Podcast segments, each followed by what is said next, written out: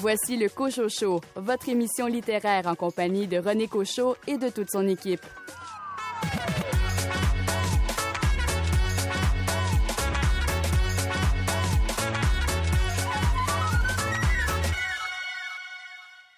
Ici René Cochot, bien heureux de vous retrouver pour cet autre rendez-vous littéraire. Au programme cette semaine, Sonia Sarfati parle du recueil de nouvelles face à face qu'elle a dirigé chez Druide. David Bélanger présente le numéro 149 de XYZ, la revue de la nouvelle qui a pour thème Les îles. Les nouveautés littéraires chez Hamac Boréal l'instant même et La Peuplade. Et pour ma compagnie, Louis Gosselin, vous avez replongé dans une histoire qui a frappé l'imaginaire en Estrie. Je vais vous parler du dernier livre de Pierre Marion avec une préface de Claude Poirier qui s'intitule 82 jours l'affaire Charles Marion. C'est aux éditions de l'Homme. Caroline Tellier, quel roman avez-vous choisi?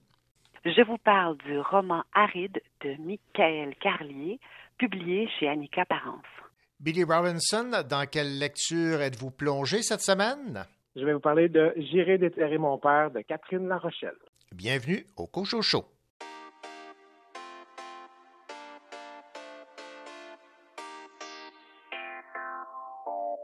Allez, allez, rapproche-toi de moi. Ah. On n'est pas pareil, on s'en fout de ça. Ah ouais, viens de loin, qu'est-ce qui te gêne Qu'est-ce qui te gêne Nos façons de faire sont pas les mêmes. On est tellement différents et ton accent est bizarre, mais ce qui est certain c'est que je t'aime. Ouais. Même quand on s'explique, y a pas de haine. J'essaie de te comprendre, souvent je peine. On n'a pas les mêmes opinions, on n'a pas la même histoire. Pourtant à tes côtés, rien ne me freine. Yeah. On n'a pas les mêmes avis, on n'a pas le même type d'amis. T'espèce. Souvent je me demande c'est quoi ton deal? Ce pas de tout repos avec ce qu'on ose se dire face to face. Comment ça se fait que je te feel Ils disent que les contraires s'attirent, ça doit être ça. Sinon je ne vois pas ce que je fais avec toi. C'est vraiment la folie parce que les seuls moments ensemble et qu'on s'entend, c'est quand on se retrouve. Allez, allez, rapproche-toi de moi. Ah ouais. On n'est pas pareil, on s'en fout de ça.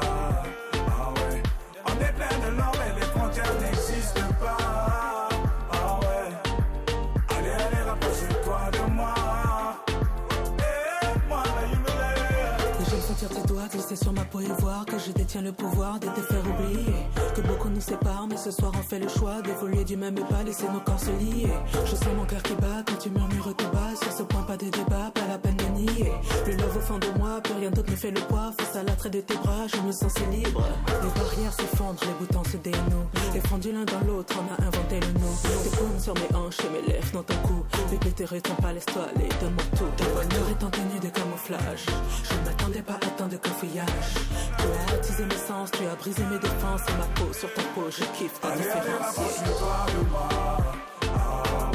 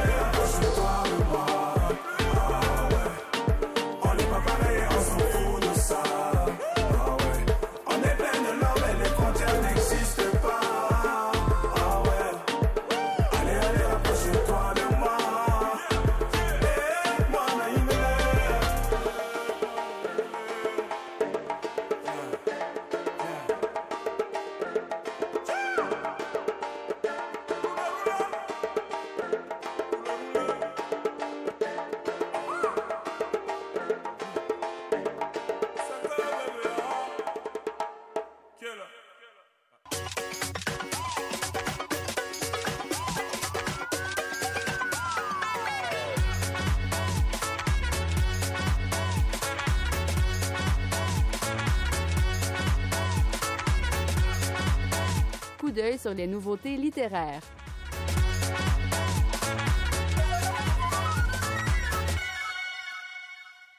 Dans À reculons de Philippe Chagnon, nous suivons le narrateur, un écrivain entre deux bourses et en manque d'inspiration, qui mène une vie tranquille à Montréal. Lorsqu'il est appelé à retourner dans sa ville natale pour régler un problème familial, il éprouve une certaine réticence, mais il réalise vite le potentiel des événements à venir comme matériel d'écriture. Écoutons Anne Pérouse des éditions Hamac nous parler de la plume et de ce livre de Philippe Chagnon, À reculons. J'adore cette histoire-là qui euh, est vraiment à reculons. Donc, euh, la première partie, on se demande qu'est-ce que c'est, mais euh, c'est une nouvelle que le personnage principal du roman va écrire. Mais le personnage principal est pris dans une espèce d'aventure bizarre, étonnante, absurde. C'est à la fois du roman policier, puis quelque chose de très quotidien aussi. Il y a une espèce d'arnaque étrange, puis un tatouage. Alors, c'est plein d'éléments de, qui se multiplient. Puis à un moment donné, on, va les assembler. C'est un espèce de casse-tête au point de vue de l'énigme. C'est une fiction très, très étrange, puis en même temps, c'est hyper réel puis hyper quotidien.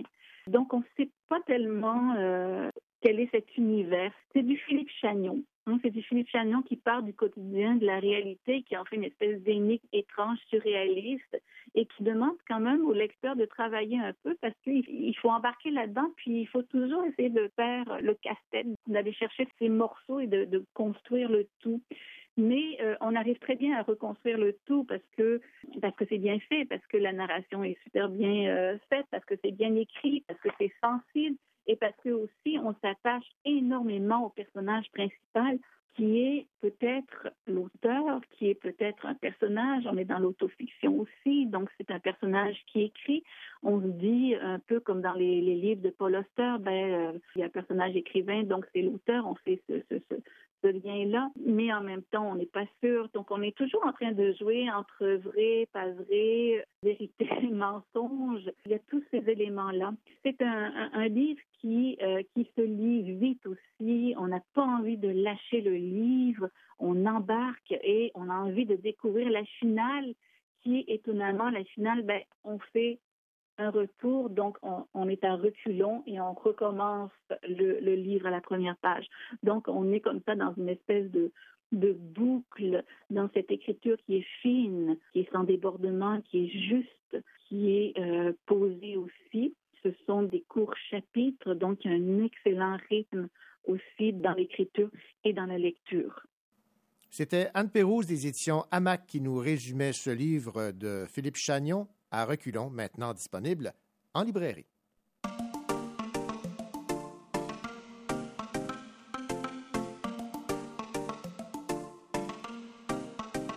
Ah, c'est donc ça, le cœur qui palpite à toute heure, le cœur qui bat vite à toute allure, ce goût de rancœur quand on se dit à tout à l'heure. Ah, c'est donc ça, la joie, les pleurs, l'audace, les peurs, les mots, les fleurs, les premiers jours quand on sent que l'on s'effleure. Ah, c'est donc ça, la sueur et les ardeurs, les nuits blanches et la ferveur, le temps qui passe plus vite à plusieurs, oui, c'est déjà l'heure. Des mois, des mois, des mois, des mois de mots d'amour et des mois, des mois, des mois, des mois, des mois de mots d'amour. Mois, des mois, des mois, des mois de mots d'amour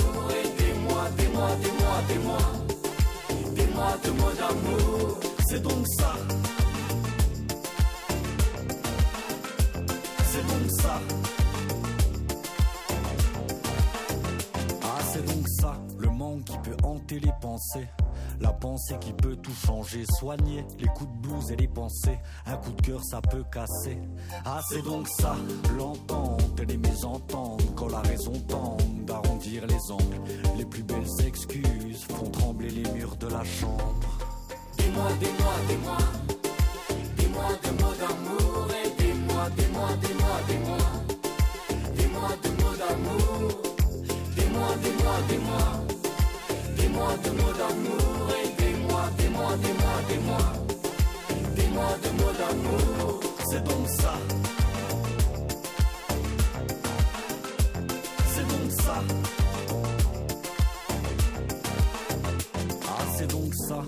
À deux plutôt qu'à soi. Être de ceux qui veulent un petit roi, une petite reine ou un petit roi, des jouets dans les tiroirs. C'est donc ça, avoir trouvé où s'appuyer. Savoir qu'on peut enfin se confier quand une épaule sèche des larmes, on vainc ses doutes, on a moins mal. C'est donc ça, les désirs qui nous trompent, les pardons. La passion qui s'estompe les tensions. Savoir surprendre après tant de temps. Les habitudes, c'est bien seulement quand c'est de temps en temps. Dis-moi, dis-moi, dis-moi.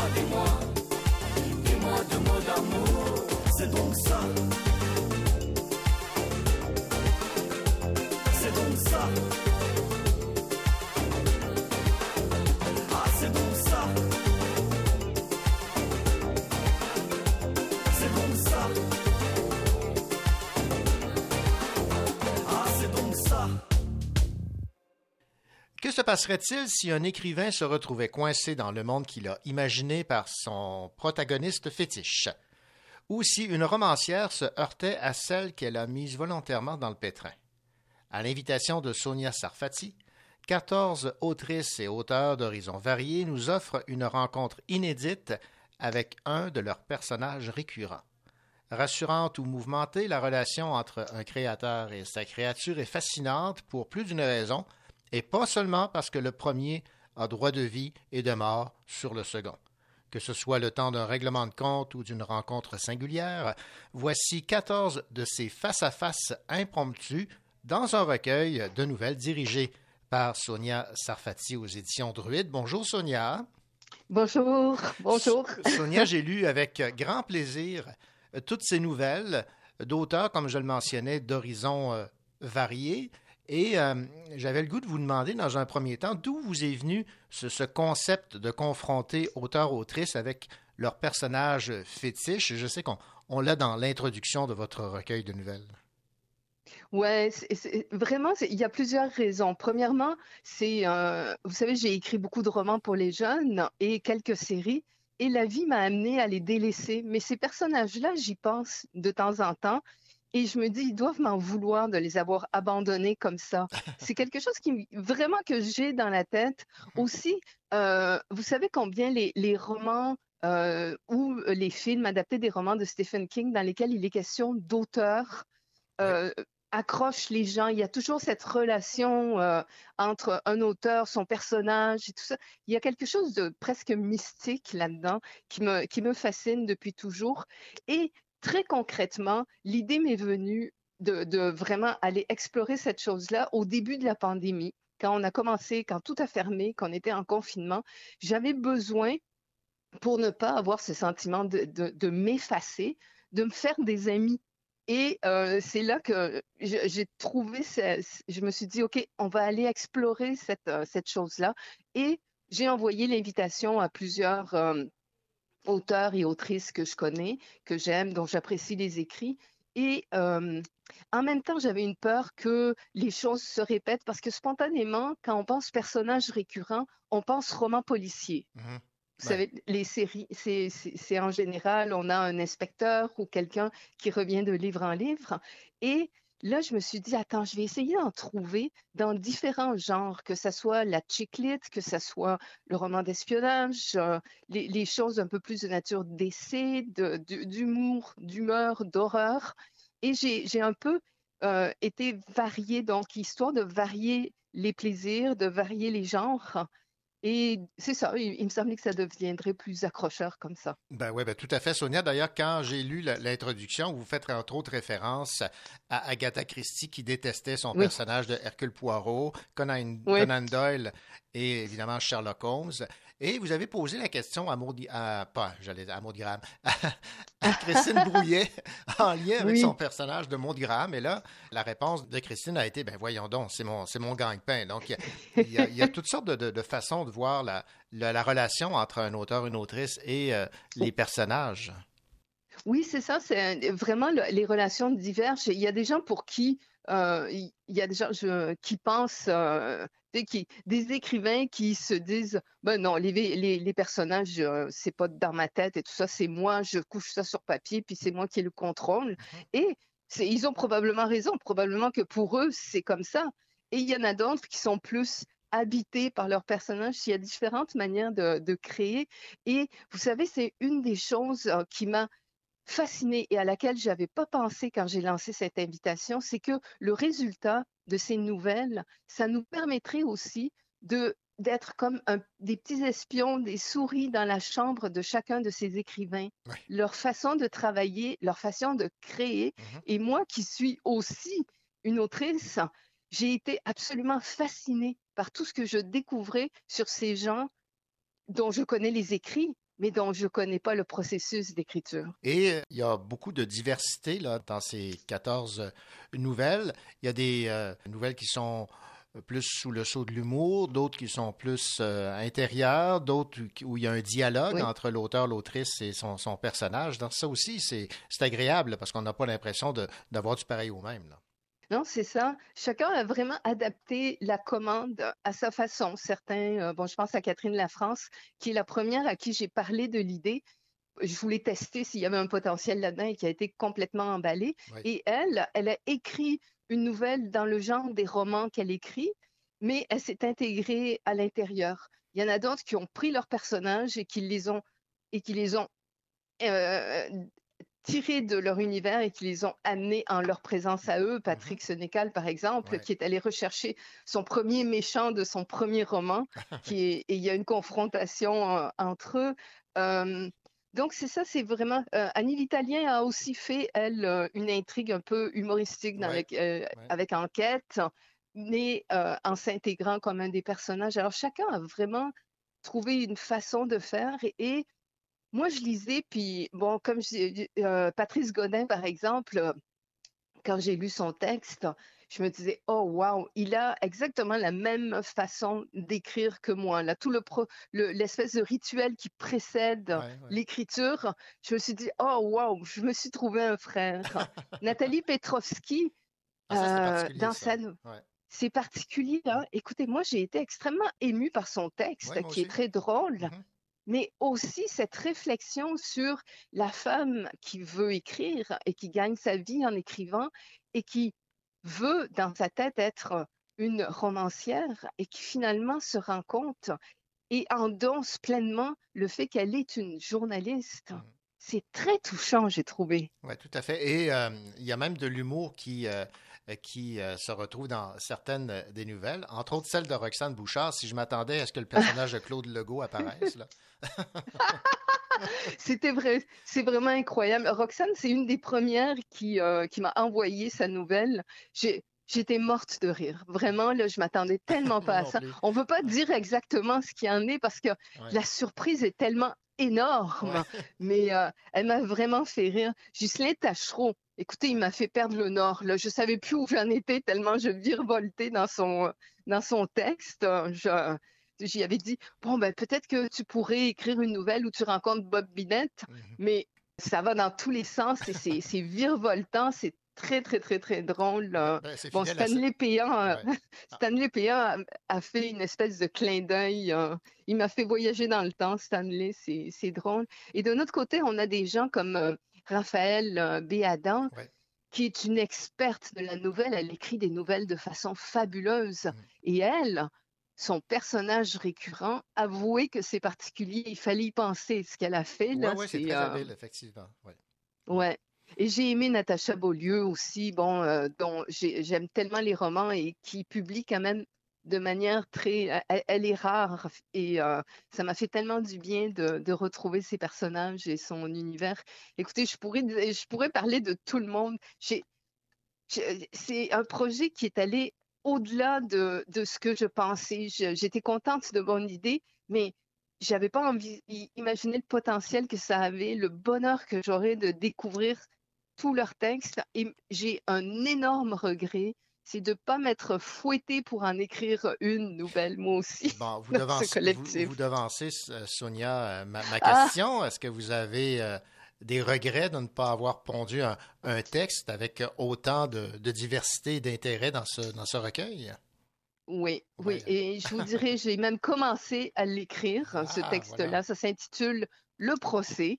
Mhm. Et, euh, mais la pandémie a eu un effet horrible sur moi. J'ai, vraiment été euh, complètement paralysée. J'ai pas réussi à écrire de fiction. Euh, je commence à peine à m'y remettre. Euh, c'est, c'est, ça a été un drame pour moi. Et donc, j'ai- commencé quelque chose et puis je l'ai arrêté. Et je pense que je recevais les textes de- des auteurs et je trouvais qu'ils étaient tellement bons. Je me suis dit, oh non, je vais oublier ça, je vais, je vais pas me mettre dedans. Mais finalement, je le regrette. Et c'est peut-être l'excuse pour qu'on fasse un tome 2, puis là, Ben, je n'aurai pas le choix. Ben, c'est ce que j'allais dire. Il y a une belle occasion là, de, de relancer euh, d'autres auteurs et d'autres autrices pour un, un autre recueil avec la, la même thématique. Il y, a, il y a tellement de multitudes de possibles, de multiplication des, des angles et des thèmes dans ce type de, de recueil. Donc, euh, je suis sûr qu'il y a encore de la place. Et, et je pense que les lecteurs vont être intéressés parce qu'il y a toujours quand même quelque chose de... Tout le monde se dit, Ah, je peux m'asseoir et je peux écrire quelque chose, mais tout le monde ne le fait pas. Puis d'essa- d'essayer de découvrir tout le processus de, de création à travers des textes qui sont très ludiques, euh, c- il me semble que ça devrait, euh, que, que les gens vont, être appelés par ce, ce processus-là et cette lecture. Et pour, ceux et celles qui, euh, des fois, ont, peur d'entamer une, lecture euh, d'un livre assez costaud, là, euh, c'est 14 nouvelles, 14 textes dont on peut lire un texte par soir sans trop avoir peur. Exactement. On en lit un avant de se coucher. Voilà. Mais ils sont tellement bons qu'après, ils vont en lire un deuxième et un troisième. Ils vont se coucher tard. que je me suis fait prendre Mais, aussi. mais euh, ouais, et puis c'est ça, c'était aussi euh, l'étape que je trouve la plus difficile euh, dans, dans ce processus. Après avoir trouvé les auteurs, recevoir les nouvelles, les travailler avec eux, euh, c'est d'e- d'essayer de trouver la manière de les placer afin, à, le- trouver l'ordre dans lequel les présenter pour qu'il y ait une variété, pour Mhm. euh, donc ça c'était et je l'ai relu donc quand je l'ai reçu puis j'étais quand même quand même contente. On passe euh, il y a des hauts et des bas, on passe par euh, toutes sortes d'émotions et ça- la, la variété est mise en, en valeur. J'étais vraiment contente. euh. Puis ça peut nous occuper un texte euh, pendant un trajet en autobus ou euh, Aussi, ben oui, c'est vrai. ou dans la salle d'attente d'un dentiste ou d'un médecin. exactement, c'est ça. ouais. Ben, Sonia Sarfati, ça a été un plaisir de, de discuter avec vous, donc, de ce recueil de 14 euh, nouvelles ayant pour... C'est toujours euh, un plaisir pour moi de vous parler, René. ben, et puis, on a hâte déjà donc à, à la suite avec un texte cette fois de votre plume. Oui, promis, promis. Ah, vous, vous avez le droit de me le redire, là, si, Merci de me le répéter quand on va se croiser. Au Merci revoir. Sonia. Alors, je rappelle le titre, Face à face aux éditions Druide. Merci beaucoup. Merci, au revoir. Au revoir. Je suis sur les réseaux pour ma vitrine. Ils prennent des photos, font des stories. Comme s'ils ont compris c'est quoi la vie. Je suis parti trop loin sur mon bateau. J'ai coulé fois, pas vu les drapeaux rouges. Ah non, cette fois-ci, je pense que j'ai pris la bonne. Cette fois-ci, c'est pas la même chose.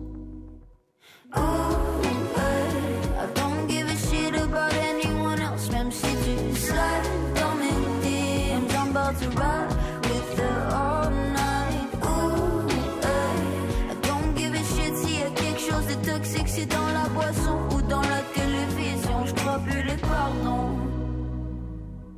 Au pilote sur la route Genre 24-7, we're going to heaven. J'entends sa voix dans la foule.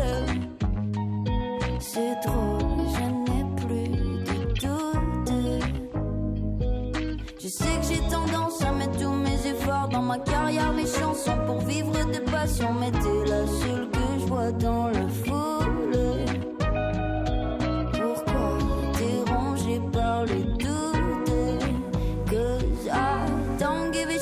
Je suis sur les réseaux pour ma vitrine. Ils prennent des photos, font des stories, comme s'ils ont compris c'est quoi la vie.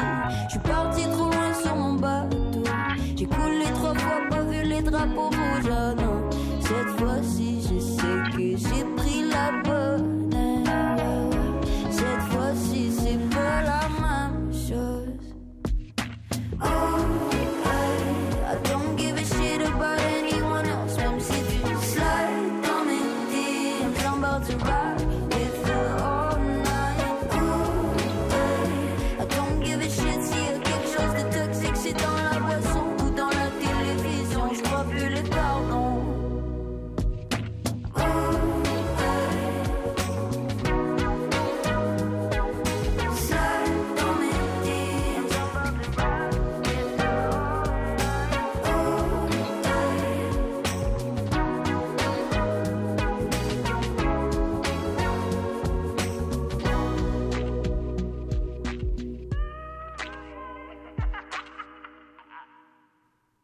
Billy Robinson et dans quelques instants, je vous parle de J'irai déterrer mon père de Catherine Larochelle. Ici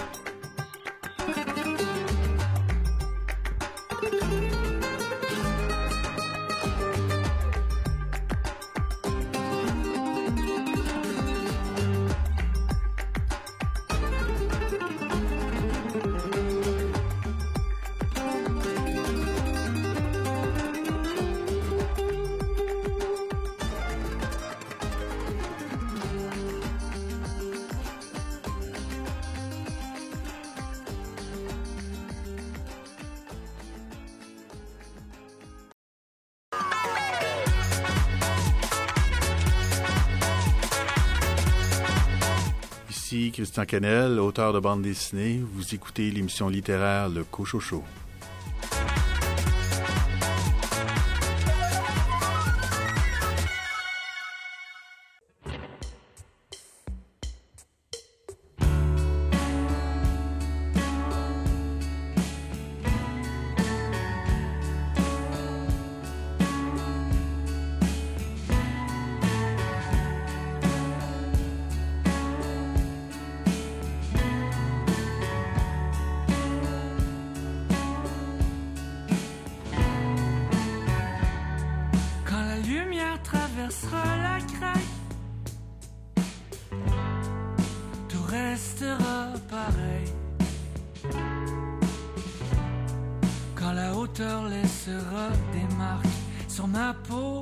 Qui s'éveille.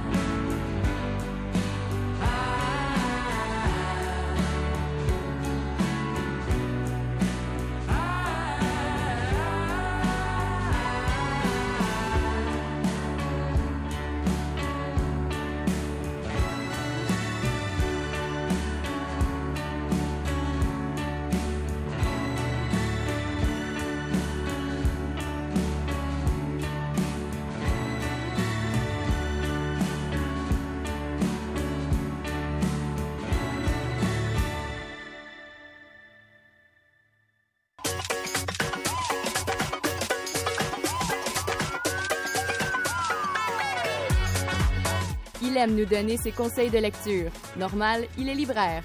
Billy Robinson.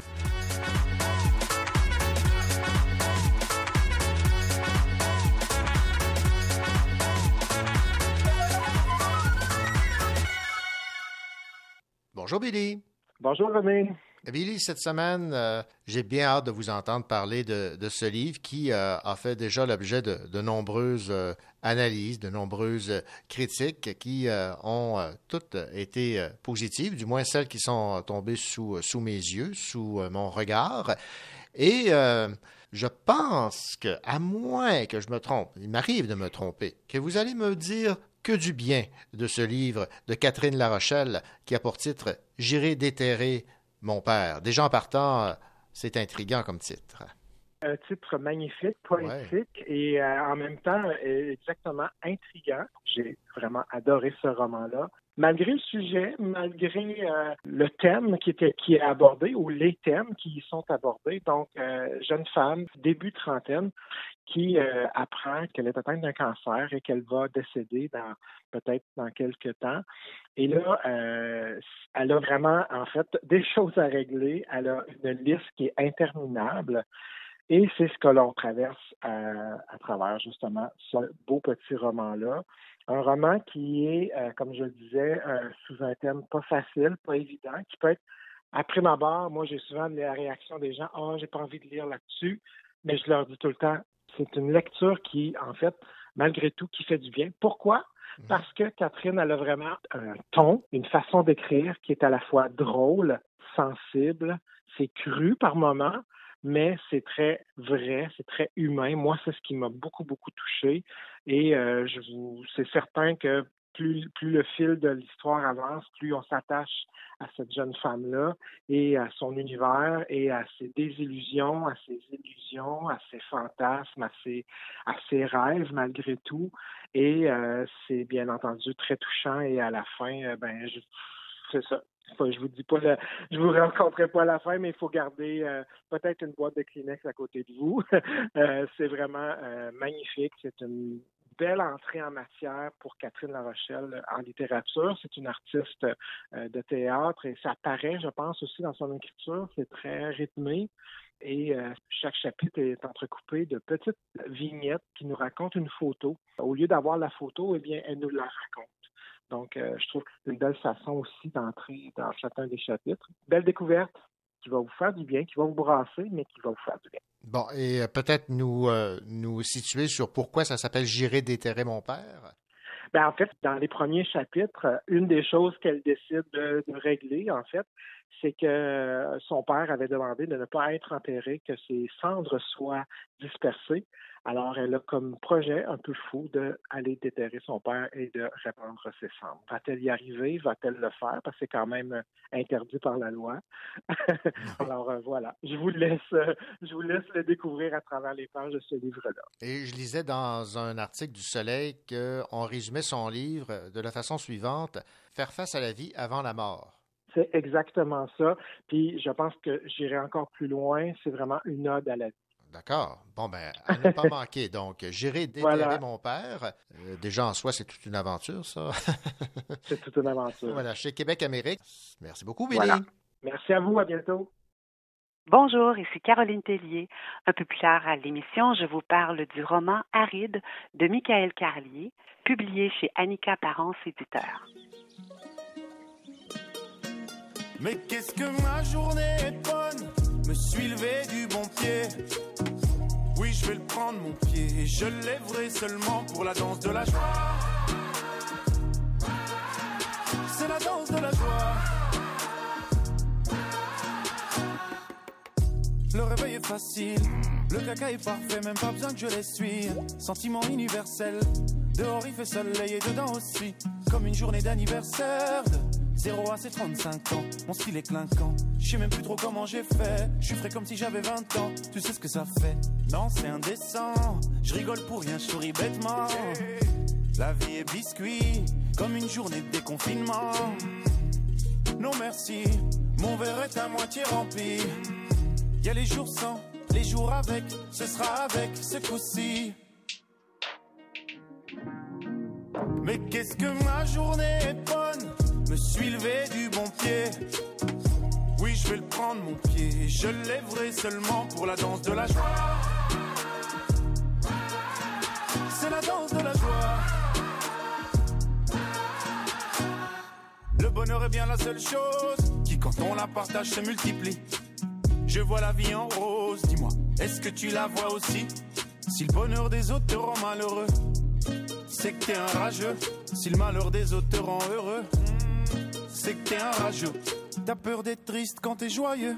Et tu veux être joyeux quand t'es triste. Tu profites jamais vraiment de ce moment présent. En fait, t'es juste dépressif. Tout ce que je sais, c'est que s'il se tourne vers le soleil, l'ombre est derrière lui. Et s'il est pas né de la dernière pluie, c'est qu'après l'orage viennent les éclaircies. Mais qu'est-ce que ma journée est bonne? Me suis levé du bon pied. Oui, je vais le prendre mon pied. Je lèverai seulement pour la danse de la joie. C'est la danse de la joie. L'humeur, ce n'est qu'un point de vue. Tu choisis pas si tu vois le bon côté des choses ou pas. C'est parce qu'il y a des bas qu'il y a des hauts. Et parce qu'il y a des hauts qu'il y a des bas. Y a pas de débat d'idéaux. Non, comme un idiot fait des pas de la danse de la joie.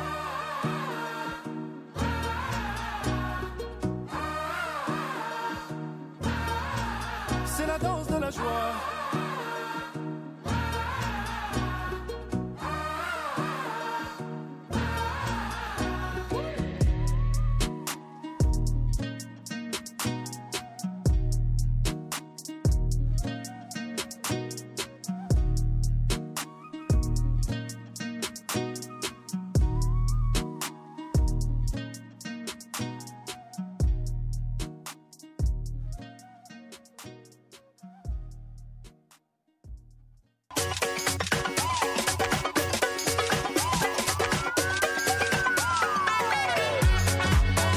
Elle est musicienne, elle enseigne la musique et la lecture fait partie de ses cordes. Caroline Tellier.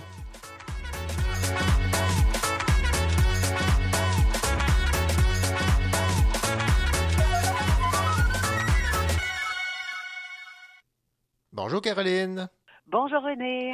Caroline, cette semaine, euh, vous allez euh, nous parler d'un roman publié aux éditions Annika Parence. C'est Aride, c'est de Michael Carlier. Et euh, en quatrième de couverture, on peut lire Comme ces territoires où le héros doit s'enfoncer pour aller trancher le nœud des origines. Disons que c'est assez, assez vendeur, mais avant de nous parler du, du contenu de ce roman euh, aride de Michael Carlier, ce serait peut-être bon que vous nous euh, parliez de, de l'auteur, que moi j'ai connu à titre de chroniqueur environnement à, à, la radio de Radio-Canada ici en Estrie. Alors en fait, euh, Michael Carlier travaille en communication, fait que ça, ça confirme vos propos. Et puis en fait, euh, il fait la promotion du développement durable et de l'innovation sociale. Aride est son premier roman, et puis en fait, son histoire se passe dans un lieu où il y a un désastre écologique. Ce que vous me disiez, euh, Caroline, c'est que dans ce livre, Michael nous fait passer du présent au passé. Oui, exactement. Le roman oscille entre le présent et le passé, entre l'histoire de Dan, le personnage principal, et l'histoire de ses ancêtres. Alors, euh, son grand-père, Adam, était euh, un homme qui savait parler à la nature. Euh, son nom était Théodore, et il avait développé une entreprise agricole prospère. On apprend dans ce roman comment la terre autrefois fertile est devenue stérile. Il y a un village qui maintenant est abandonné dans ce roman. Et les seuls personnages qui vivent en ces lieux, c'est la belle Elina et des personnages amers. Mais avant, René, j'aimerais vous parler de ce Dan un peu. Dan, c'est un colosse impétueux, vraiment un grand colosse, là, un, un, gangster ou presque, qui cherche ses racines pour donner un sens à sa vie et pouvoir s'autoriser à être père. Je vais vous lire ce qui est écrit à la page 104, puis vous allez comprendre un peu quelle est sa quête. Il retracerait la vie de son père, il remonterait jusqu'à lui, à sa propre enfance, et finalement jusqu'à Elias, son fils, son garçon. De là, il pourrait enfin oser devenir le père qu'il n'avait su être, celui qu'il n'avait fait qu'imaginer, ce rôle flou, le village allait lui procurer cette lumière dont il avait toujours eu besoin, le sens qui lui avait toujours manqué. Le père de Dan est malade et il a caché toute sa vie d'où il vient. Donc Dan part vers ce lieu de naissance de son père où il n'a pas plu depuis des années. Ce grand costaud là, va être affecté par cette nature aride où vivent des personnages aussi hostiles que les lieux. Je vais vous lire un passage où on sent beaucoup la chaleur, la poussière. C'est à la page 79. Lorsqu'il est ressorti, les chaussures recouvertes de terre morte, la luminosité qui se répercutait de nouveau sur les arêtes jaunes des collines fut encore plus aveuglante. Il continua à marcher avec la sensation d'être frappé de tous côtés par l'odeur de mort que laissaient ces arbres calcinés, par les brûlures bien réelles de ce soleil implacable. Chacun de ses pas se répercutait dans ses genoux, dans ses hanches. Tout son corps vibrait sous les chocs de sa démarche. La lumière le forçait à incliner la tête, à chercher à s'extraire de ses incessantes agressions. Mais rien n'y faisait. Dan subissait l'exténuante puissance des paysages. Ben, le, le, moins que l'on peut dire, Caroline, c'est que, un, c'est bien écrit, et deux, il nous fait bien euh, ressentir là, ce, ce, désert euh, donc euh, efficace. Et Caroline, vous me disiez que euh, la lecture de ce roman vous euh, faisait penser à quelques films western que vous avez eu l'occasion de voir dans, dans, le passé. Ça me fait penser à des westerns spaghetti. Oui. effectivement. Parce que, bon, il y, a, y, a, beaucoup de conflits se règlent au bout du fusil et ça se passe vraiment dans des paysages de Far West. Mais ça m'a aussi fait penser au film Manon des Sources, avec Ouais, ouais. Le personnage qui, dans ce, dans ce roman, il y a un personnage qui est la belle Elina qui me fait penser à Manon des sources. -hmm. Et la source est asséchée. Voilà. oui, quel, quel, quel, livre et quel film. Bon, alors qu'est-ce que vous avez aimé de ce roman aride de Michael Carlier? Alors en fait, j'ai aimé les personnages. Ils sont caricaturaux, hideux, simples d'esprit, très beaux, courageux. Euh, il utilise des images originales, il décrit avec beaucoup de détails ce coin de pays. On sent la chaleur et la poussière dans chaque page. C'est une bonne histoire dotée d'une finale épique. C'est un bon divertissement bien écrit. Bref, un bon roman. Et Caroline, évidemment, euh, fidèle à votre habitude, vous nous avez déniché une, chanson de, de circonstance et euh, j'avoue que j'apprécie beaucoup votre choix de chanson. Ah ben moi aussi, je l'apprécie, euh, René. Donc, j'ai choisi Le désert des solitudes de Catherine Major. Merci, Caroline. Merci, René.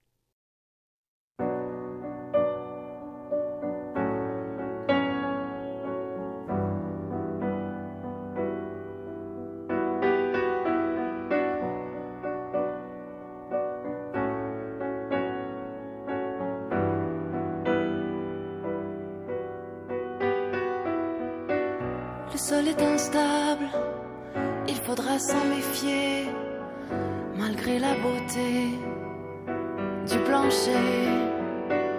Le sol est instable, il faudra l'éviter. Marcher désormais, c'est tomber dans le désert des solitudes. Souvent le sable est émouvant, si les gitans ont l'habitude d'y pleurer d'un chagrin plus élégant. Si je trouvais entre deux dunes une amour morte m'appartenant, le sol est instable,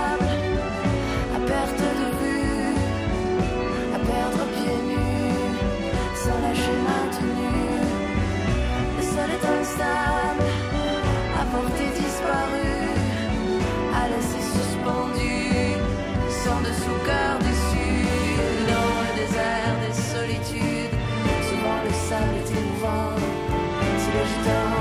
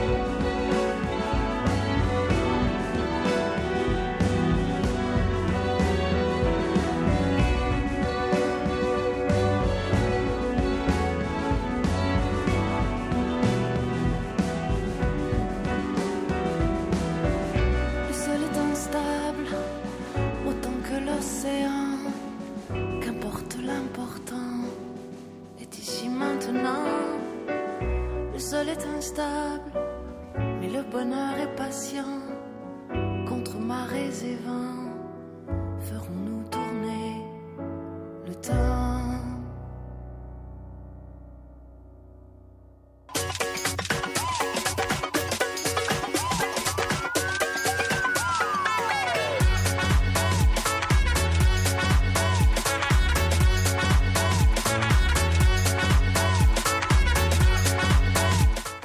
les nouveautés littéraires.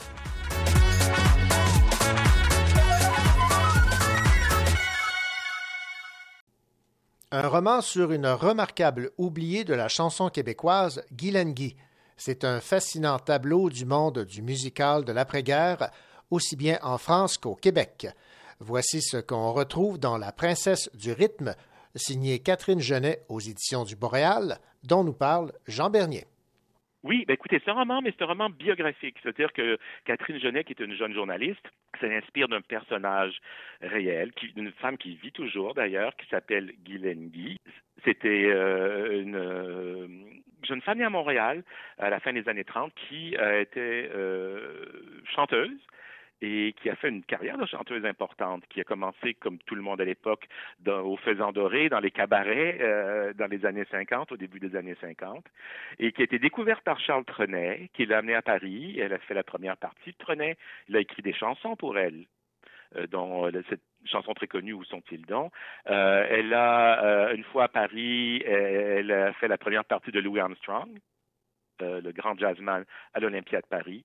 Et c'est quelqu'un qui avait beaucoup de succès, qui a, hum, fait des grandes tournées internationales et qui s'est installé à Paris à demeure, euh, qui a créé des comédies musicales, qui était à Broadway également. Ça, on, on l'ignore souvent. Elle était dans la création de, de, de comédies musicales de, Cole Porter, euh, French Cancan. Donc, c'est une Québécoise qui a travaillé dans le showbiz au Québec, qui a travaillé dans le showbiz à Paris et à New York, et qui, euh, ici, euh, nous raconte, donc euh, Catherine Genet, qui a rencontré Guy Guy, a décidé que, que ceci d'aller nous raconter sa vie à, à travers la voix euh, à travers la voix de Guy que Catherine euh, Genet euh, recrée pour nous. Donc, c'est une femme qui a beaucoup de caractère, qui a son franc-parler, qui peut être cassante souvent, comme il faut l'être, j'imagine, quand on fait ce métier, quand on est une femme qui, des années 50, 60, 70, qui, est dans, qui se lance dans la carrière du show business. Donc, un portrait très beau, d'une vie un peu en clair-obscur, parce qu'il y a eu de grands succès, puis il y a aussi des choses qui n'ont pas... Tourné comme elle l'aurait voulu. C'était, elle avait une sœur aussi qui, qui, elle, est décédée il y a, plusieurs années, euh, qui s'appelait Colette Bonheur, dans un, un destin assez tragique. Donc, c'est, c'est, c'est vraiment un portrait de femme dans le milieu artistique dans le milieu du showbiz des années 50, 60, 70 à travers cette voix et cette personnalité euh, assez inoubliable qui était celle de, Guy Lenguy.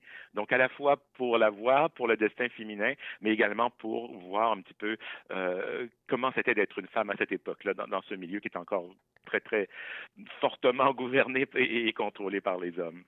C'était Jean Bernier qui nous parlait de ce roman qui a pour titre La princesse du rythme de Catherine Genet sur la vie et la carrière de la chanteuse québécoise Guylaine Guy, nouvellement arrivée en librairie.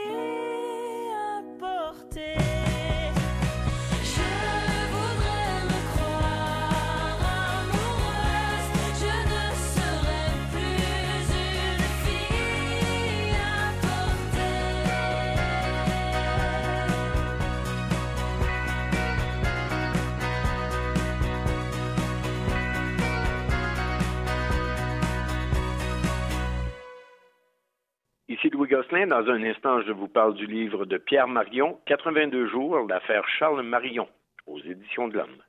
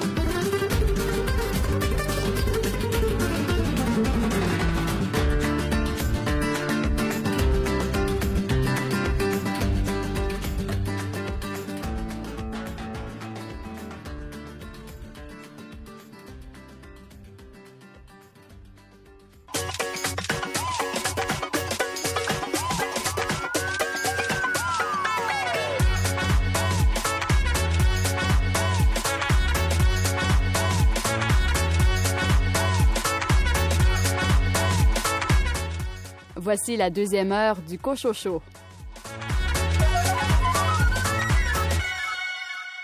Bienvenue à cette deuxième partie d'émission. Au sommaire, David Bélanger présente le numéro 149 de XYZ, la revue de la nouvelle qui a pour thème les îles. Mylène Bouchard des éditions La Peuplade présente la nouveauté de Marie-Hélène Voyer. Geneviève Pigeon parle du recueil de nouvelles de Gilles Pellerin, horoscopique, chez l'instant même. Et Louis Gosselin, vous avez replongé dans une histoire qui a frappé l'imaginaire en région. Je vais vous parler du dernier livre de Pierre Marion avec une préface de Claude Poirier qui s'intitule 82 jours, l'affaire Charles Marion. C'est aux éditions de l'Homme. Bonne deuxième partie de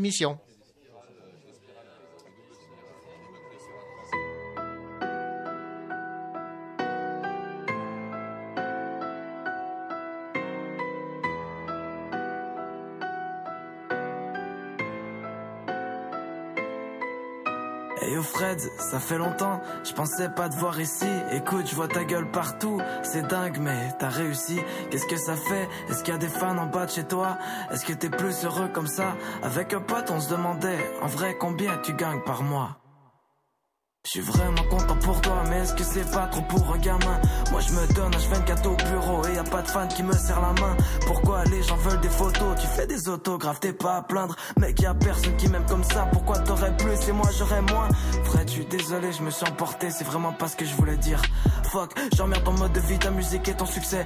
Autrement dit, y a pas grand chose qui reste. Quand tout le monde te regarde, y a pas grand chose qui me reste non plus. Fallait que je laisse sortir, fallait que je laisse sortir. Yeah. Rajoute la mélo, tu vas devenir un phénomène. On va t'admirer pendant que nos vies brûlent au kérosène. On peut rien y faire, non crois-moi, y a aucun remède. J'avoue que ça met en colère, mais attention, non, je suis pas jaloux, c'est juste que j'ai le seum. Pour moi, t'es même pas un homme, tu prends un micro et tu gagnes des sommes. Tout ce que tu veux, on te le donne. Est-ce que c'est moi le problème? J'ai tiré le mauvais numéro quand je suis né. Maintenant, je dois assumer une vie terne. Donc arrête ton humilité. On sait tous que c'est faux. On sait que tu mènes une vie de rêve. Frérot, avec les meufs, ça se passe comment? Est-ce que c'est plus facile? Et est-ce qu'elles sont tous à tes pieds comme le serait une putain de paire d'Azix J'ai vraiment rien à t'enlever. Mais vu ta gueule, une chance que t'es un artiste. Au fait, je me demandais, tu parles bien de ton ex dans écart type. C'est pas que je suis frustré, j'ai juste la haine. J'ai l'impression que t'as changé depuis la fin. Fais pas comme si tu travaillais très dur. Viens faire un tour à l'usine, on verra si tu te la fermes contre plusieurs animaux. Y a ceux qu'on mange et y a ceux qu'on nourrit. Et toi, comme tu divertis le public, bon, on te protège et t'as aucun souci. Et merde, t'as rien de plus que les autres, t'as rien de plus que moi-même, t'as rien de plus que mes potes, t'as rien de plus que ma mère. Mais écoute ça. Le pire là-dedans, c'est qu'il a rien de personnel. Fred, je trouve cool ta musique. Je souhaite que du bien. Honnêtement, la meilleure chance pour la suite. Et même si la colère part d'un seul coup et que je suis plus jamais triste, tu sais que ça restera toujours plus simple pour l'artiste.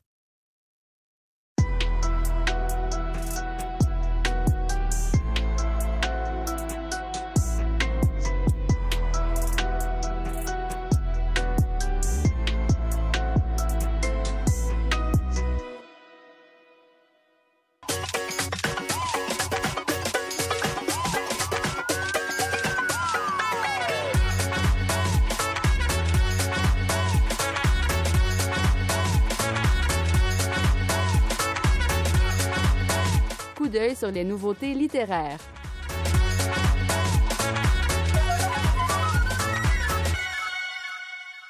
Un souffle d'amour pour apprendre à vivre. Voici ce qui résume ce recueil de poésie qui a pour titre Mourons des champs de Marie-Hélène Voyer aux éditions La Peuplade. Écoutons la directrice littéraire, Mylène Bouchard, nous en parler. Marie-Hélène Voyer avait fait, avait fait publier donc Expo Habitat en 2018. Puis euh, Mourons des Champs, bon, reprend quand même un peu, euh, pas nécessairement là où elle l'avait laissé, mais quand même, on retourne dans certains lieux d'Expo Habitat, donc bien sûr, bon, la campagne, euh, euh, la maison, la cuisine. Donc, on est avec les femmes dans ces cuisines d'antan, si, si on pourrait dire, dans la domesticité dans la condition des femmes. Euh, donc, c'est une grande réflexion quand même, un, grand tour d'horizon, un regard très intelligent aussi sur tout, sur tout ça, pour montrer en fait qu'on porte, euh, porte en nous la condition de ces femmes-là, bon, qui, euh, qui se sont battues là contre toutes sortes de, de contraintes aussi. Donc, puis ça nous fait réaliser aujourd'hui à quel point nous, les femmes d'aujourd'hui, sommes beaucoup plus libres en fait de nos euh, de nos vies. Et, euh, et voilà donc euh, un très très beau livre là. C'est vraiment très magnifique là. La langue est, extraordinaire. Puis il y a aussi un petit essai à la fin de ce livre-là, donc qui s'appelle Ce peu qui nous fonde, dans, dans lequel Marie-Hélène revient sur la de façon plus personnelle sur la disparition de sa mère à elle, puis euh, en quelque sorte aussi euh, veut laisser euh, une trace de tout ça, veut laisser une trace à sa fille aussi peut-être. Donc un souci de, transmission de legs et voilà donc vraiment une grande œuvre à mes yeux. C'était Mylène Bouchard, directrice littéraire des éditions La Peuplade, qui nous parlait de cette nouveauté arrivée en librairie, le recueil de poésie Mourons des champs de Marie-Hélène Voyer. Ici Louis Gosselin. Dans un instant, je vous parle du livre de Pierre Marion, 82 jours, l'affaire Charles Marion, aux éditions de l'Homme.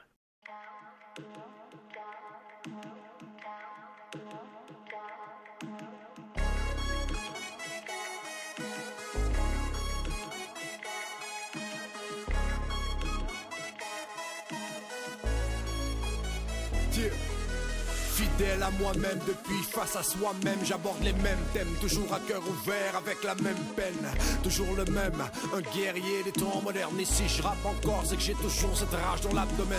Je me suis battu à point levé, j'ai mené le bon combat, même si parfois ça devait être David contre Goliath. Les chemins faciles n'ont jamais été une option. Si tu savais ce que ça m'a coûté de rapper mes opinions, je n'ai jamais mis de gants blancs, je n'ai jamais fait semblant, trop blanc pour les rouges, trop sauvage pour les blancs. Pourtant, mes racines viennent du Québec. Mais parfois, je suis trop res pour les rednecks. Hey, deiner, bin de Magie, we nigga. I nicht kauen, ne de de win, ich bin wie go segede. Hey, deiner, bin de Magie, we nigga. I nicht kauen, ne de de win, Premier rappeur algonquin, c'est ce qu'ils ont dit. Je porte le message des anciens, ceux de mon pays. Je n'oublie pas d'où je viens, je n'oublie pas mes origines, je n'oublie pas ma terre natale, la profondeur de mes racines. L'injustice est partout, ce qui fait que je rappe encore. Si je dois mettre des gants blancs, c'est pour frapper au corps. Les réserves dans le pour vous ce n'est pas rentable. J'y pense à chaque fois que j'urine dans l'eau potable. Je préfère apprendre de vos erreurs que de les revivre. Et non, je suis pas assez con pour brûler des livres. Je préfère les lire et changer de cours de l'histoire. Toujours la même devise. Tant que je rappe, y'a de l'espoir. Hey, she wabda mani shina gozi bin taina bin nimaj zewi nigak Anish kawin nididu win kish bin bigo Hey, she wabda mani shina gozi bin taina bin nimaj zewi nigak Anish kawin nididu win kish bin bigo zegide Racisé par le système depuis la loi sur les sauvages, parcours mon pays sur des rails bâtis par l'esclavage. J'ai grandi sur une réserve au nord de l'Amérique. Ok, je répète. hein. Racisé par le système depuis la loi sur les sauvages, je parcours mon pays sur des rails bâtis par l'esclavage. J'ai grandi sur une réserve au nord de l'Amérique. Viens que je t'explique c'est quoi le racisme systémique?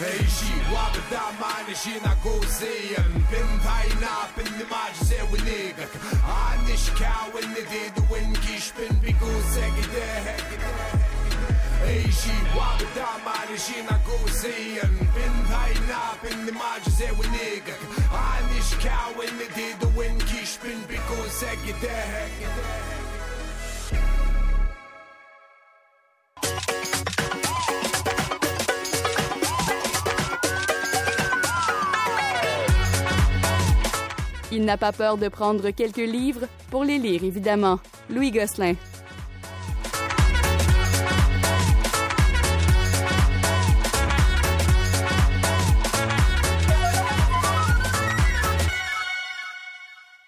Bonjour Louis. Bonjour René. Louis, on va s'intéresser euh, cette semaine à quelque chose qui a été traité de différentes façons, qui a fasciné évidemment particulièrement les, les gens de la région de l'Estrie, c'est-à-dire l'affaire Charles Marion. Charles Marion, ce gérant de crédit à la Caisse populaire de Sherbrooke-Est euh, pendant 32 ans, qui menait une vie tranquille entre Sherbrooke et Stoke, où se trouvait son chalet, Mon-Repos. Eh bien, le 6 août 1977, il y a des malfaiteurs qui l'ont kidnappé dans le but d'obtenir une rançon exorbitante de son employeur. Le processus s'est enlisé et euh, Charles a été détenu dans un cachot souterrain pendant 82 jours avant de recouvrer la liberté. Alors, que s'est-il vraiment passé pendant tout ce temps? Pourquoi la Sûreté du Québec a-t-elle cru que la famille Marion pouvait être impliquée dans l'enlèvement de Charles? Dans un nouveau livre, qui a pour titre tout simplement 82 jours l'affaire Charles Marion, signé Pierre Marion avec une préface de Claude Poirier. Voilà que les éditions de l'Homme nous, replongent dans cette histoire qui a fasciné les, les Estriens et, les Québécois.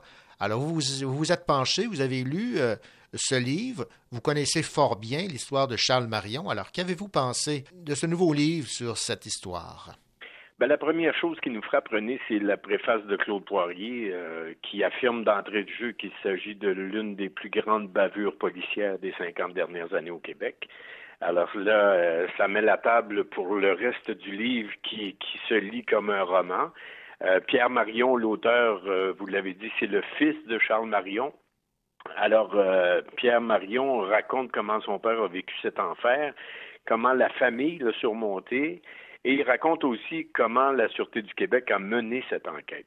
C'est un livre de 300 pages qui vraiment se lit comme un roman, va sûrement intéresser toutes les personnes qui se souviennent de cet enlèvement spectaculaire. Euh, Charles Marion, donc 82 jours. Euh, Les ravisseurs venaient le voir aux 4 ou 5 jours seulement. Il restait dans son trou. On peut imaginer dans quel état il était. Le pire, c'est que dès le début, il y a des enquêteurs off the record qui ont dit à des journalistes que Marion était impliqué dans son propre enlèvement, ce qui a été nié par la suite par des médecins, aussi lors du procès des ravisseurs. Mais le mal était fait, puis la famille Marion a dû vivre pendant plus de 20 ans avec ce regard des autres partout où ils allaient. Euh, on pourrait parler pendant des heures des circonstances de l'enlèvement puis de la séquestration. Le livre décrit bien la tentative de versement des, des, euh, des rançons qui ont été ratées. Euh, les relations entre Charles Marion et ses ravisseurs, ça c'est très très bien décrit. Euh, il y en avait un des deux qui venait le voir régulièrement, qui l'appelait son chum parce qu'il était, il y avait le bon cop, bad cop si vous voulez. Et euh, un des ravisseurs, il l'appelait mon chum. Alors, quand son chum lui parlait, il l'encourageait un petit peu. Il disait, ah, ça va se régler bientôt, fais-toi-en pas, tu devrais sortir bientôt.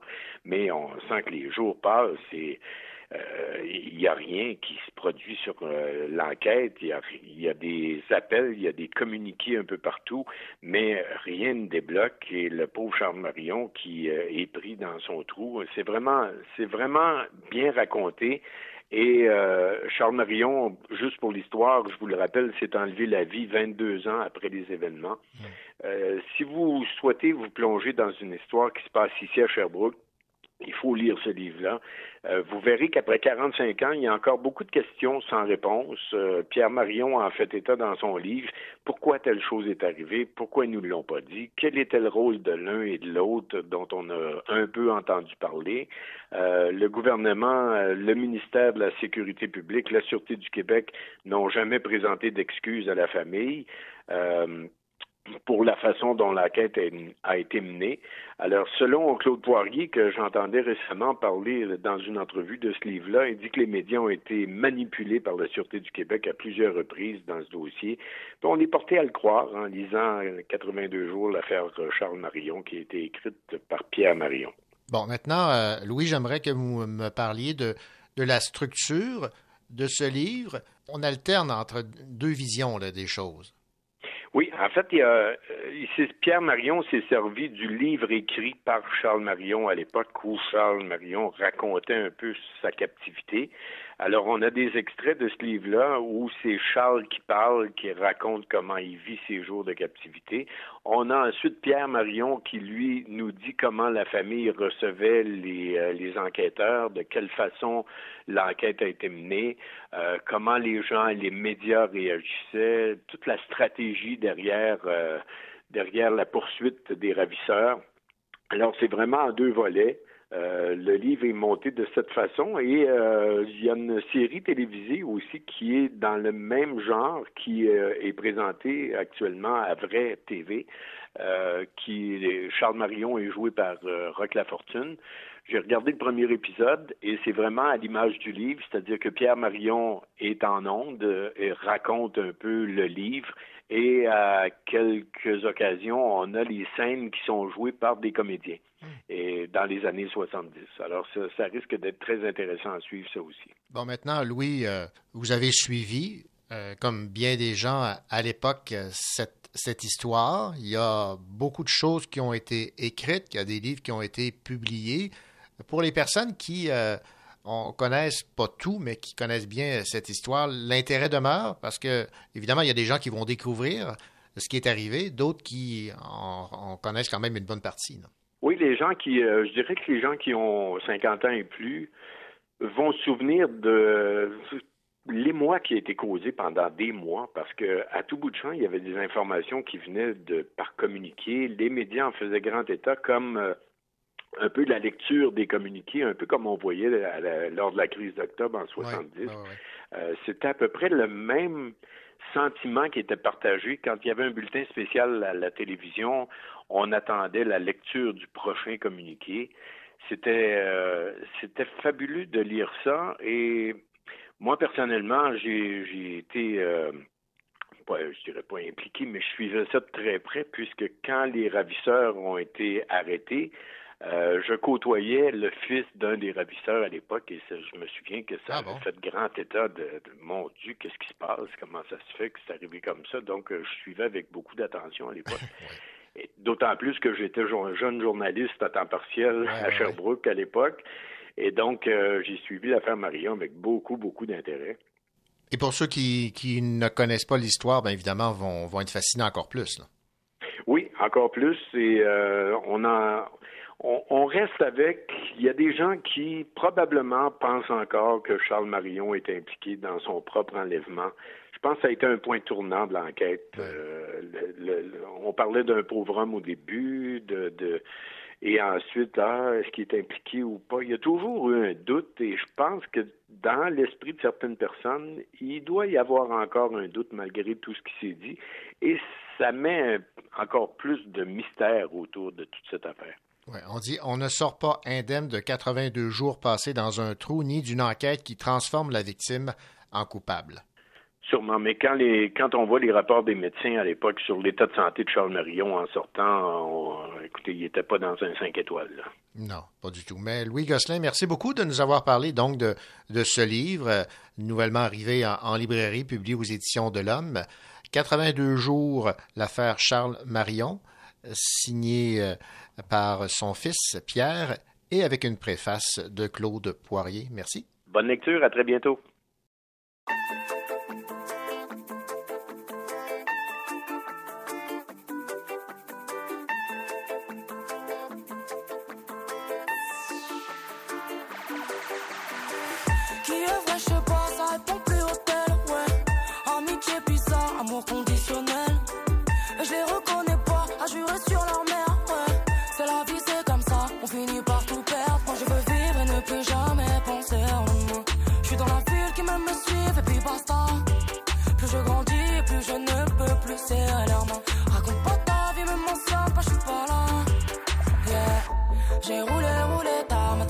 Dans tous les sens.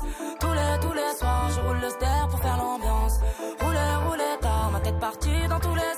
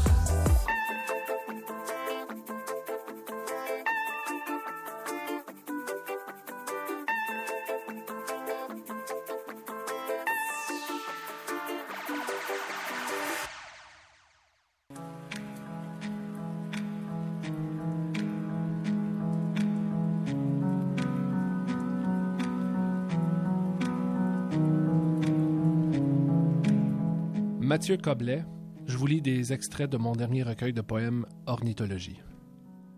Un jour, un oiseau est venu mourir sur ma galerie. Il gisait devant la porte comme un morceau de casse-tête du ciel.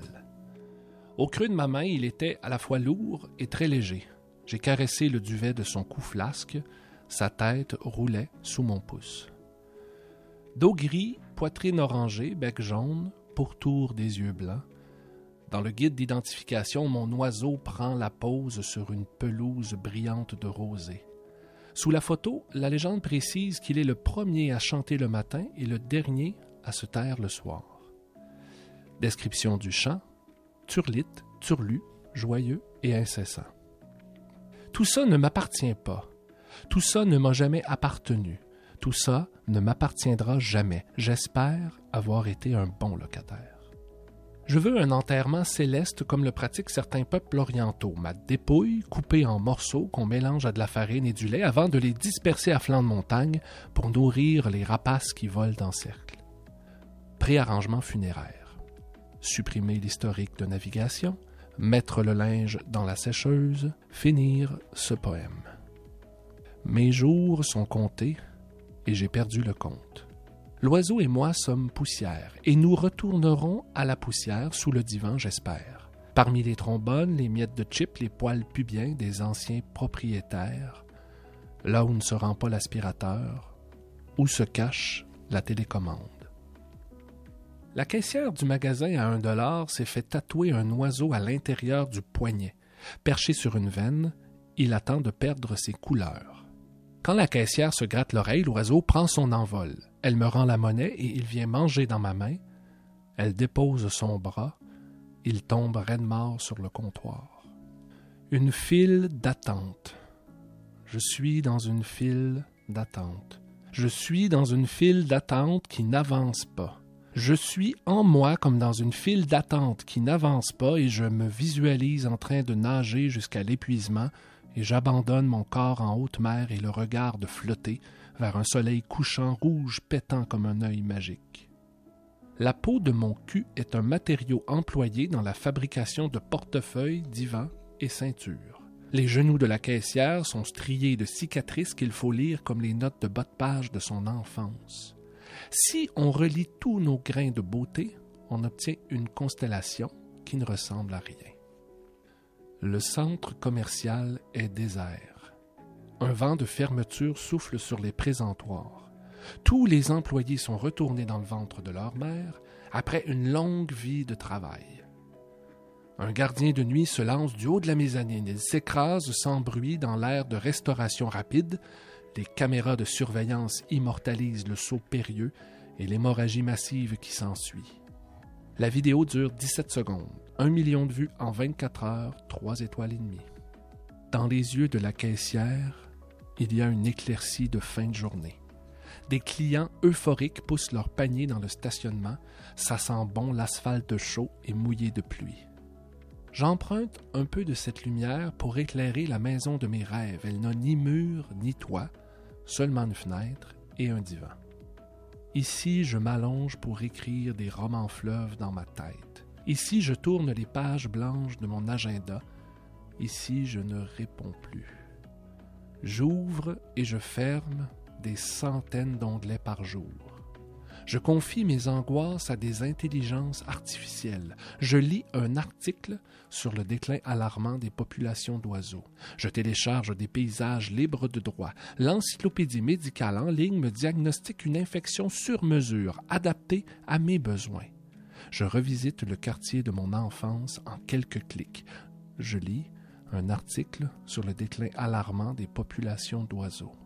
Je copie-colle des lettres d'adieu dans un moteur de recherche. Je ne fais plus la différence entre un poème et un formulaire d'autorisation d'absence. Plusieurs fois par jour, je pense aux gens que j'aime. Sont-ils toujours vivants? J'imagine le pire quand ils ne sont pas en ligne. Je lis un article sur le déclin alarmant des populations d'oiseaux. C'était Mathieu Coblet, vous venez d'entendre des extraits de mon dernier recueil de poèmes, Ornithologie.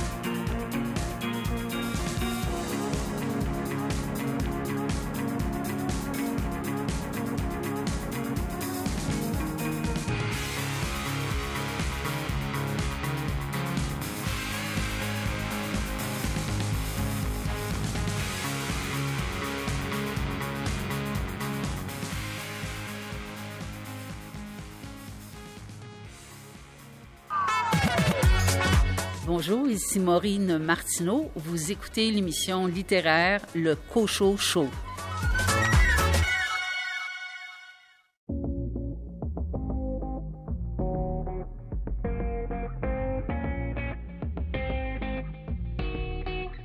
On laisse les selles dans le véhicule. On prend une marche pour parler. On jette la nuit d'un cubicule. Du Wandos ou Cheparé. On se branle sur Pablo, on se védo, salon de massage. On, on se remplit de rhum, on est des hommes selon la tâche. Montréaliste dans toute sa splendeur. Un cœur sur deux laisse l'autre en. Les jeunes y croient encore, les vieux croient tout savoir. Moi je sais que je sais rien, ce sera pratique au parloir. Je me le fais au club, mentalité de biker. Signe de peace à la môme sur les photos dans deux. Ligne bleue, nouvelle violation 35K. Le rap, je les viole et je t'apprends si tu te renseignes pas. MIU, gros, personne ne en place. Braque-moi si tu veux ma place. Il faudra me tuer, tuer.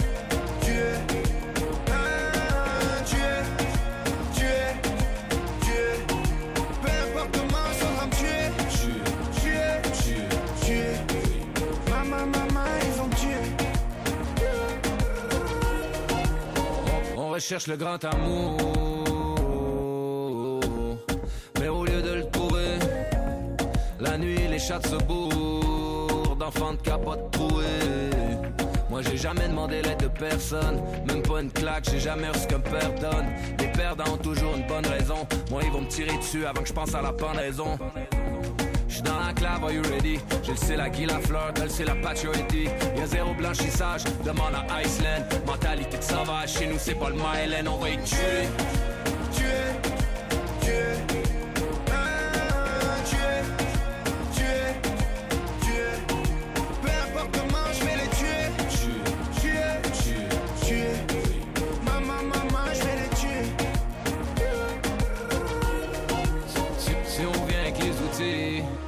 on refait pas la toiture. On te l'a pas dit, pécho sur Billy. Faut dire à Dieu que plus personne n'a peur ici. Que même par infraction, on va rentrer au paradis. MNU militari. Ça sent la rue, ça sent le sud de l'Italie. On ferait bien en haut de la hiérarchie. Diriger la ville à la Victoria Shine, on va y tuer.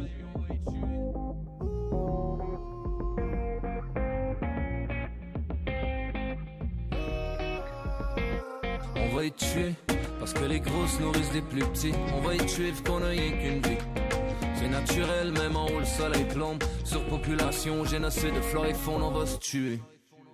Amateurs de nouvelles, sachez que le numéro 149 euh, de la revue XYZ de la nouvelle est maintenant disponible. Et euh, je pense que là, ça va vous faire plaisir parce qu'on va s'évader. Le thème choisi pour ce numéro 149, c'est Île, l'archipel des solitudes. On peut penser euh, aux îles euh, et euh, lorsqu'on y pense, bien évidemment, on a en tête peut-être les palmiers, la plage, mais ça peut être tout autre chose et c'est ce qu'on exploite dans ce recueil de, nouvelles avec, pour explication et pour détail, David Bélanger qui est le directeur de la rédaction. Bonjour David. Bonjour. David, j'imagine que vous n'avez pas eu trop de difficultés lorsque le, le thème des îles a été soumis. Non, ben en fait, c'est euh, déjà euh, toutes les invitations qu'on a envoyées ont quasiment été acceptées avec euh, enthousiasme. Et surtout, on a reçu donc beaucoup de textes de la part des, des lecteurs. À chaque numéro reçoit son lot de, de soumissions par par les, les, les- les auteurs qui nous lisent. Et c'est toujours donc très très agréable de découvrir ces textes-là. On ne peut pas résumer l'ensemble des nouvelles qui ont été écrites, les- lesquelles vous ont peut-être le plus marqué ou qu'est-ce qui ressort principalement? Ben, c'est un, un numéro, disons, qui est, euh, qui est très bien construit. hein. C'est notre équipe de Rimouski euh, qui, l'a- qui, qui s'est penchée donc sur ce thème, donc avec Claude Lacharité, euh, Camille Deslauriers, euh, Joanie euh, Lemieux. Euh, et, et donc, dans sa construction, j'aimerais en fait insister sur le, le premier texte ou les premiers textes qui donnent vraiment le ton hein, au numéro. Comme je pense euh, évidemment au premier texte, donc celui de Louise Dupré qui s'intitule euh, Le labyrinthe.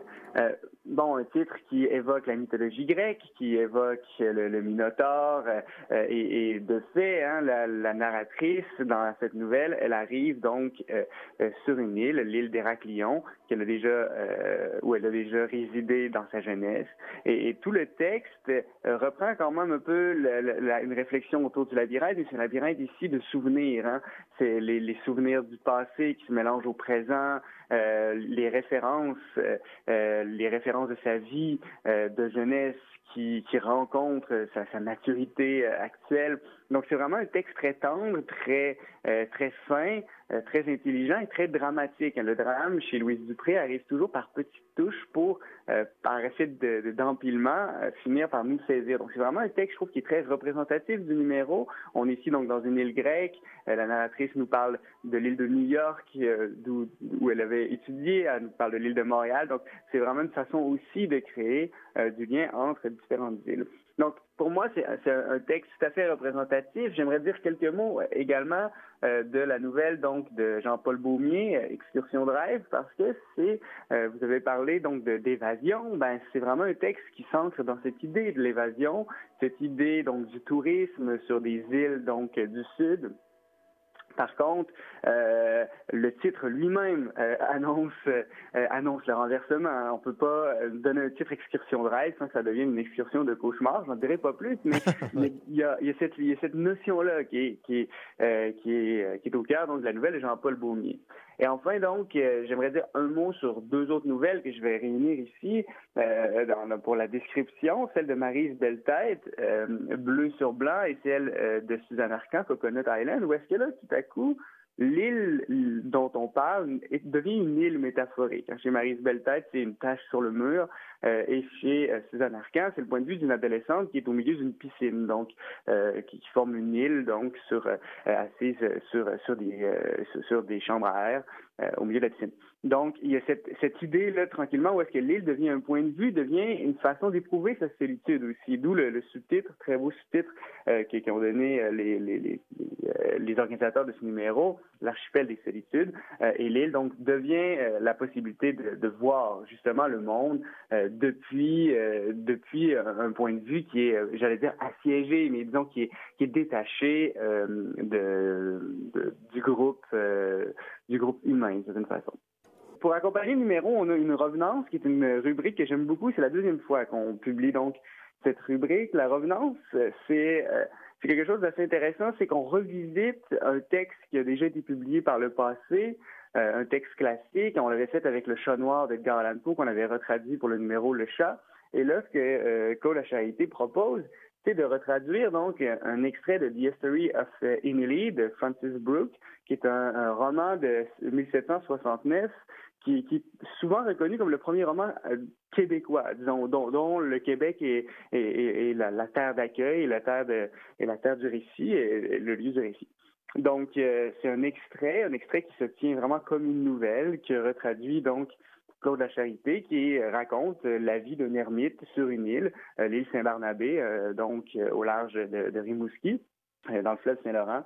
Et, donc, c'est un texte qui est très tendre et que, auquel donc Claude Charité donne une deuxième vie. Et c'est vraiment un bel accompagnement pour le numéro, euh, faisant résonner euh, un discours sur l'île lointaine dans, le passé avec les, textes beaucoup plus contemporains. J'aimerais en fait terminer en présentant une nouvelle en thème libre, qui est une nouvelle extrêmement saisissante, signée par Marie-Pierre Lafontaine, les, pompiers aussi allument des incendies. Euh, c'est un récit, bon, je sais que c'est un mot qui est galvaudé, mais c'est un récit qui est bouleversant à divers égards. Euh, le point de vue, c'est celui donc d'une femme qui a été agressée sexuellement, euh, mais la, scène, la, scène d'énonciation, ce qu'on qu découvre, ou comment on le découvre, c'est depuis un cabinet de, de médecins quand la femme donc doit demander des tests pour les maladies infectieuses, etc et, qu'elle ressent la honte euh, en voyant la désapprobation dans le visage de, la médecin euh, et euh, la, personne agressée est dans l'hésitation durant toute la nouvelle de lui dire qu'elle a été agressée sans oser le dire. Et donc, on, vit doublement l'agression. Hein, on vit l'agression comme un récit qui est en filigrane de la consultation et on vit l'agression psychologique de la narratrice qui vit avec la honte, la honte qui l'empêche de communiquer vraiment sa détresse. David Bélanger, merci beaucoup pour ce résumé donc de ce numéro 149, printemps 2022, la revue XYZ de la Nouvelle, avec pour thème Île, l'archipel des solitudes. Merci beaucoup et on a déjà hâte au numéro 150. Le thème? Le 150, ce sera Feu d'artifice. C'est un numéro euh, festif, donc euh, on a pris euh, le thème qu'il faut pour ça. Ben voilà, exactement. Merci beaucoup. Merci. Au revoir.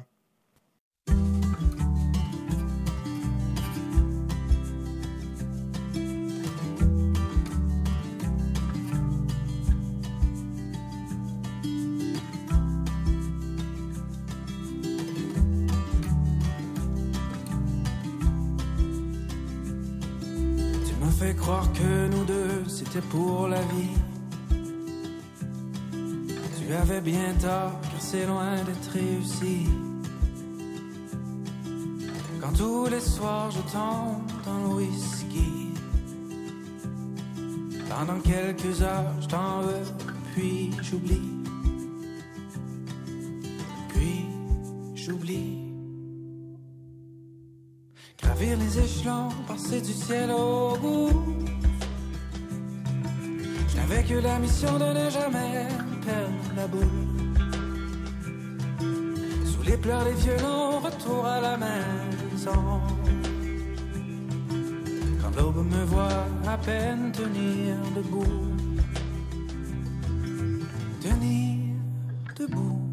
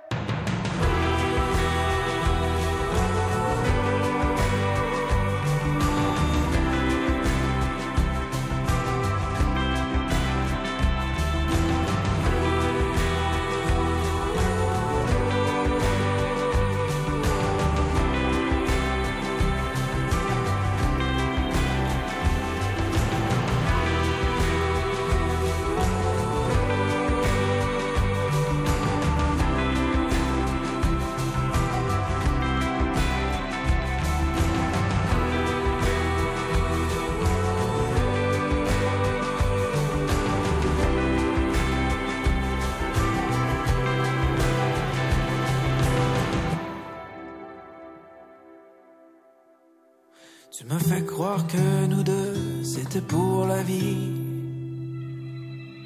Tu avais bien tort, car c'est loin d'être réussi. Quand tous les soirs je tombe dans le whisky, à mon ex, à sa vie et la mienne, que j'ai prise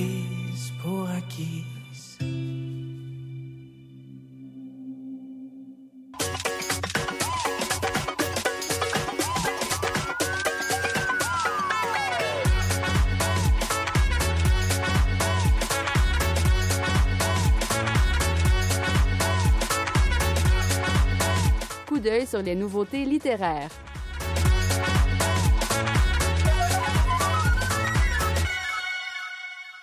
Avec la verve qu'on lui connaît, Gilles Pellerin renoue avec le genre de la nouvelle en prenant pour appui les douze signes du zodiaque. Son recueil a pour titre horoscopique On écoute Geneviève Pigeon des éditions L'Instant même nous en parler. Oui, donc Gilles Pellerin, qui a été euh, un des membres fondateurs et propriétaires des éditions de l'Instant même euh, pendant très longtemps, hein, de 1984-5 à 2017. Euh, et qui est connu, qui a fait sa carrière littéraire, parce qu'il a eu une carrière très, très riche, mais qui s'est consacré au genre de la nouvelle. Donc, un ardent défenseur de la nouvelle, quelqu'un qui a beaucoup, beaucoup travaillé pour la démocratiser, pour la faire connaître, pour la pour l'exporter, pour aller, euh, ben, je dirais, concurrencer dans une certaine mesure avec euh, avec tous les grands pays producteurs de, de nouvelles, euh, autant euh, l'Amérique du Sud que vers l'Europe. Et Gilles Pellerin, donc, avait depuis assez longtemps mis de côté, ou en tout cas laissé mijoter un recueil de nouvelles. On retrouve un recueil de nouvelles qui, qui, se- qui se construit finalement autour des signes du zodiaque. Donc, chaque signe du zodiaque donne donne lieu, donne naissance à une nouvelle. Euh, et je pense que ce qui est particulier ici, surtout, c'est la plume de Gilles Pellerin, c'est-à-dire que Gilles Pellerin a un sens de l'humour et un sens de l'observation incomparable. Euh, il y a toujours la petite remarque euh, avec petit, le petit sourire en coin, en fait, puis il y a le don de mettre le doigt sur l'absurde du quotidien. Donc, euh, lui est un très, il aime assez, euh, en fait, pratique assez bien, je dirais, l'espèce de, de, de réalisme magique de, de ce quotidien dans lequel euh, font irruption des petits moments qui n'ont aucun sens finalement, et puis donne naissance aussi à des personnages qui sont eux-mêmes un peu toujours décalés. Donc, ça se passe dans le quotidien, évidemment. Ça fait référence toujours au signe du zodiaque. Donc, ce soit des personnages qui sont influencés par leur signe ou qui commettent des gestes absolument euh, euh, innommables ou qui commettent des gestes absurdes puis qui vont ensuite dire ah ben oui ben c'est évidemment parce qu'il il se passait telle affaire dans le ciel parce que mon signe est un tel et que le signe de l'autre c'est un autre. Euh, donc, il va jouer avec euh, les horoscopes, avec les signes du zodiaque, justement, pour aller développer des situations abracadabrantes avec toujours un rythme et un vocabulaire et une érudition j'ai envie de dire étourdissant, mais au bon sens du terme, c'est-à-dire qu'on est comme entraîné dans ce flot de paroles-là, euh, puis on finit par euh, sourire toujours avec lui, puis euh, il nous mène, en il nous mène par la main, et puis on n'a pas le choix, on se laisse guider. Quand Gilles Pellerin écrit, on se laisse aller, on le suit. C'était Geneviève Pigeon des éditions L'Instant même qui nous parlait de ce recueil de nouvelles nouvellement arrivé en librairie de Gilles Pellerin intitulé Horoscopique.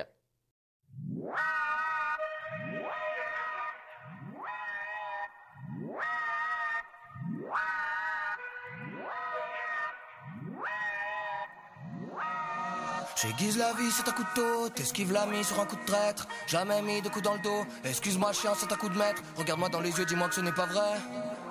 De l'amour, du vice, du champagne au frais, je me garde dans les yeux, je voulais marquer l'arrêt. Je criais, mange tes morts, en fait je disais de bouffer la vie. Parfois j'écris sur le vieux port, bien plus souvent sur le parvis. J'arrête pas de voyager pour m'éloigner du dark. Marche, gendarme de rêve, sur des flèches et des arcs. Partage tes coutumes, va mettre ton costume, moi je sors la plume. Et si tu m'allumes, je sors le marteau, je tape sur ton enclume. Si tu n'as pas de faille, par où passe, par où passe ta lumière? Remets-toi sur les rails, vers où passe, vers où passe ta rivière? Non, je ne crois pas qu'il faille faire ou refaire marche arrière. N'importe où, où qu'on aille rechercher, retrouver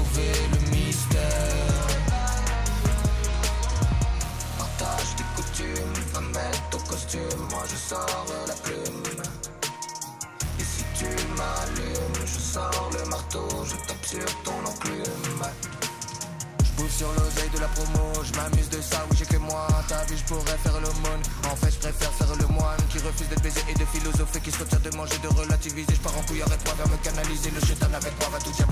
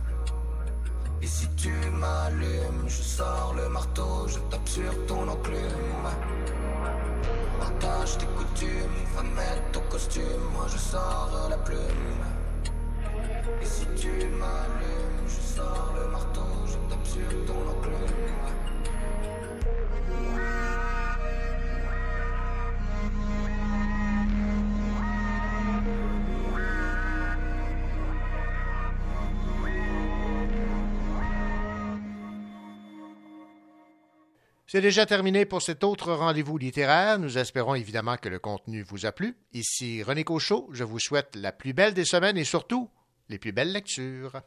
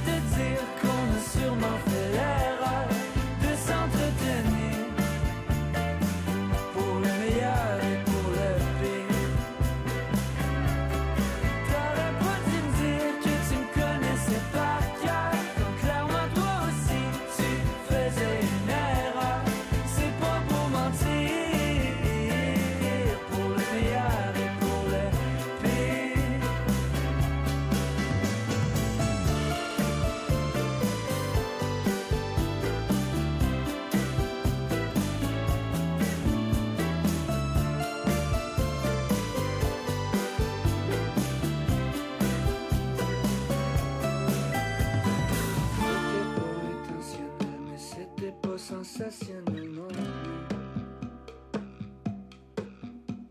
T'as jamais trouvé l'allumette de la cigarette de nos jours à venir. J'ai pas cherché non plus, peut-être que j'essayais de te faire fuir. Une aiguille dans une botte de foin, c'est ça que tu m'as fait.